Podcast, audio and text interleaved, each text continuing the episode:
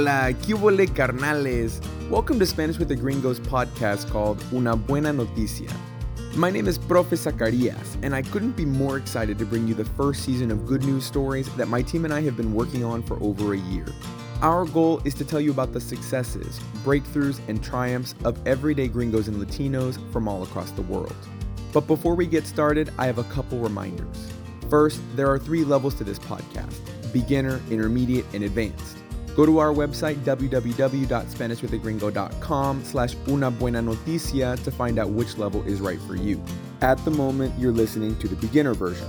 Second, all episodes are accompanied by a transcription, translation, a vocabulary set, and comprehension questions. To access it all, once again, please go to our website for more details. Lastly, let me mention that there's a discount code hidden throughout some of the episodes. So if you listen carefully to all of them, both new and existing students of ours will be able to take advantage of some major discount offers. Órale pues, let's get to the good news.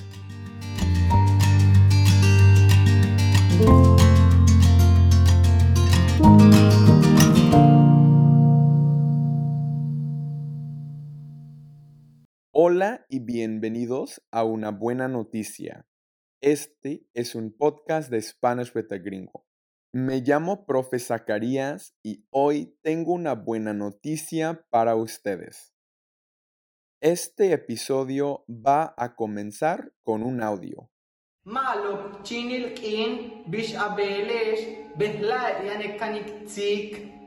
Hola, buenas tardes, ¿cómo están? Hoy aprenderemos a saludar en maya. Este es Santos Tus Santos es un joven mexicano, específicamente de Yucatán, un estado al norte de Cancún con una frontera con el Golfo de México. Este muchacho usa su patrimonio para hacer algo increíble. Él preserva una lengua indígena usando redes sociales específicamente la lengua maya. Deben saber que Santos habla maya a la perfección, una lengua que no es común en muchos países del mundo. Para conocer más del idioma, compartimos un video de LifeDare, una empresa educativa de México. La lengua maya es un idioma perteneciente a la familia lingüística mayense, que aún se habla en el sureste de México y otros países de Centroamérica, los estados mexicanos de Yucatán, Quintana Roo y Campeche, y en regiones de Guatemala y Belice. Se define también como yucateco. Dentro de las lenguas mayenses, el yucateco o maya peninsular, como le llaman los lingüistas, es el idioma más extendido en la actualidad, con alrededor de 800.000 hablantes, y es la segunda lengua indígena más hablada de México. Desde los seis o siete años, Santos habla con su abuelita en maya, porque es el único idioma que ella sabe. Mi infancia cuando la pasé en su casa era todo maya, o sea, para regaños, para mandarme a comprar, para decirme las cosas, para darme instrucciones, todo era maya. Santos de solo 20 años tiene un talento lingüístico excepcional, pero además de eso, quiere compartir ese talento con el mundo. Usando redes sociales, Santos ayuda a preservar un idioma considerado en peligro de desaparecer. Su pasión es muy evidente, pero su misión no es nada fácil. La historia de hoy va a ser reportada por Rafael Bautista, un profesor de español mexicano que vive en la Ciudad de México. Aquí, Rafael. Santos Tus, del estado de Yucatán, está rodeado todos los días de personas que saben hablar maya. Pero en lugar de estar orgullosas de este idioma indígena, Santos se da cuenta que la mayoría tiene vergüenza. Pues realmente logré identificar algo, que muchos jóvenes de mi edad pues saben hablar el idioma maya, lo hablan con su familia, lo hablan con sus hermanitos, pero ¿qué pasa? Cuando salen a la calle, cuando van al mercado, cuando van al parque, cuando van con sus amigos, no lo hablan por miedo a que sufran esa discriminación de, ah, pues habla el idioma maya, es un idioma antiguo, no sirve para nada actualmente, y pues realmente les daba esa pena o, daban, o tenían ese miedo de enfrentar a ese monstruo. Lo que Santos cuenta no es algo agradable de escuchar. Conocer un idioma tan antiguo y tan preciado no debe ser motivo de vergüenza o temor para nadie. Y es terrible pensar que esta discriminación existe por todo el país. Con este pensamiento, Santos decide hacer algo al respecto. Todo comienza cuando un día, mientras revisa sus redes sociales, ve un video corto de una persona enseñando inglés. El video lo sorprende, pero al mismo tiempo le da una idea me propuse a dar clases, pequeñas clases a través de una plataforma que se utiliza por mucha gente. Esta plataforma es el TikTok. Empecé dando eh, clases de cómo saludar y le di a las personas que me pongan qué temas les gustaría aprender y de ahí salieron que los colores, que los números, que nombres de animales, que apellidos. Santos empieza con sus videos educativos a principios de la pandemia los niños no pueden ir a clases debido a la cuarentena, así que muchos estudiantes están en casa con sus celulares. Por esta razón, Santos crea su material con cosas normales que él encuentra en su casa. Pero no todo es muy fácil. Pues al principio obviamente todos empezamos con un poco de miedo, pero ahora ya agarré confianza y por el momento se me está facilitando bastante y realmente ya me puedo desenvolver de buena manera en frente de la cámara. Cuando Santos piensa en ideas para sus videos, primero piensa en su audiencia. Si hay comentarios o preguntas, él responde con videos explicativos y entretenidos. Por eso, el número de sus seguidores continúa creciendo rápidamente. Sus videos se vuelven muy populares y llegan a más gente. Se siente increíble. Por desgracia, esta atención positiva también significa atención negativa. Algunos comentarios son muy negativos. Ellos dicen que el idioma es antiguo. No es un idioma hablado de muchas personas y sus videos deben ser sobre inglés. Cuando Santos escucha estas críticas, él responde fuertemente me centré en el lado positivo, donde los jóvenes ya lo empiezan a hablar. Santos dice que se concentra en las personas que comienzan a aprender maya de verdad. Para él, los comentarios pesimistas no son importantes. Con calma y con perseverancia, Santos sigue adelante para cumplir su objetivo. En uno de sus videos, por ejemplo, el yucateco cuenta del 1 al 10 en maya. 1. Hum. 2. Ka. 3. Osh. 4. Kan. 5. Ho. 6. Wak.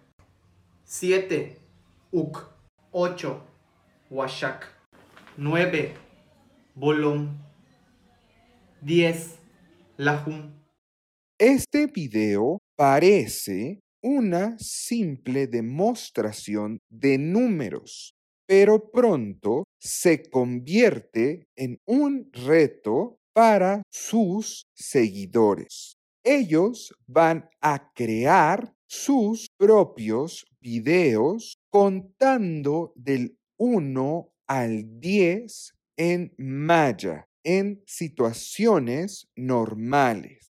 La respuesta que recibe Santos es enorme y variada, desde niños hasta adultos mayores.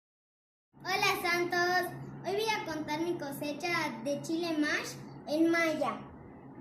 Jun, ka, osh, kan, jo, wak, wuk, washak, bolón, lajun. Esta fue mi técnica para poder aprender los números en maya. Adiós.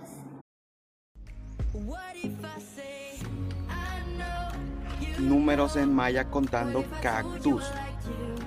Um, ka, osh, cam, ho, wak, wuk,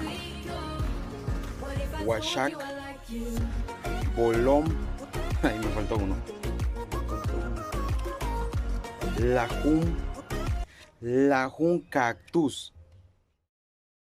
Después de recibir tantas respuestas, Santos siente una emoción difícil de describir, pero fácil de comprender.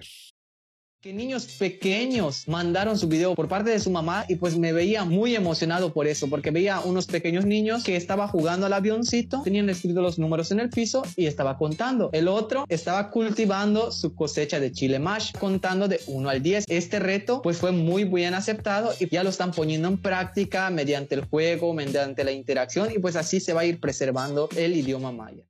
A causa de sus esfuerzos, Santos recibe muchos reconocimientos. Por ejemplo, en 2020, él es seleccionado como el joven emprendedor del año.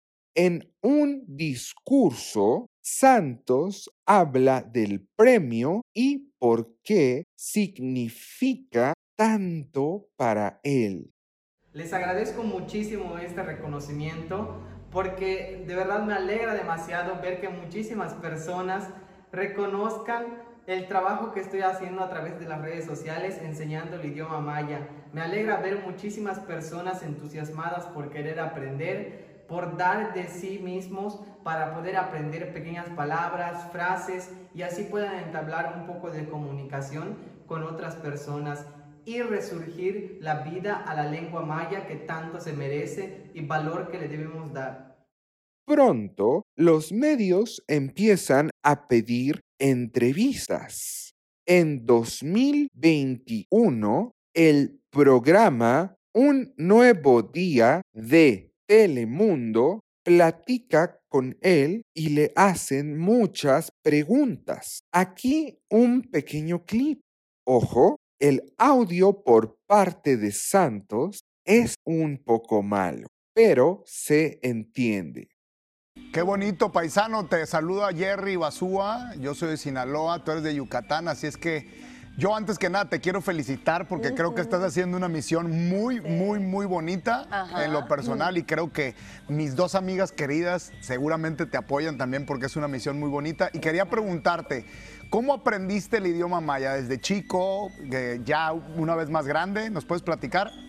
Sí, realmente toda mi infancia la pasé en casa de mi abuelita, en donde realmente todo se habla maya. Entonces, desde los 6 o 7 años, realmente yo ya hablaba maya. Y pues fue por eso que lo aprendí. Fue en que me lo inculcaron mis abuelitos y mis padres. Santos seguramente lidia con muchos desafíos en su camino, pero como nosotros podemos ver, es un chico fuerte y centrado, con un solo objetivo en mente, enseñar maya. Miles de seguidores, desde niños chiquitos hasta adultos mayores, lo apoyan apoyan su misión porque saben que el maya es una lengua llena de riqueza y por eso no debe ser olvidada. Por ejemplo, me dicen, oye, yo soy de Yucatán, pero mis abuelitos, mis papás no me enseñaron maya porque tenían miedo de que me discriminen por hablarlo. Pues ya tengo 47, ya tengo 50 años y ya me estoy proponiendo aprender con tus videos. Ya aprendí a saludar, se va motivando ya más gente. Es muy emocionante todo esto. Para llevar esta historia a su conclusión, me despido en maya. Chik ut tak tulak kim que les vaya bien y hasta la próxima.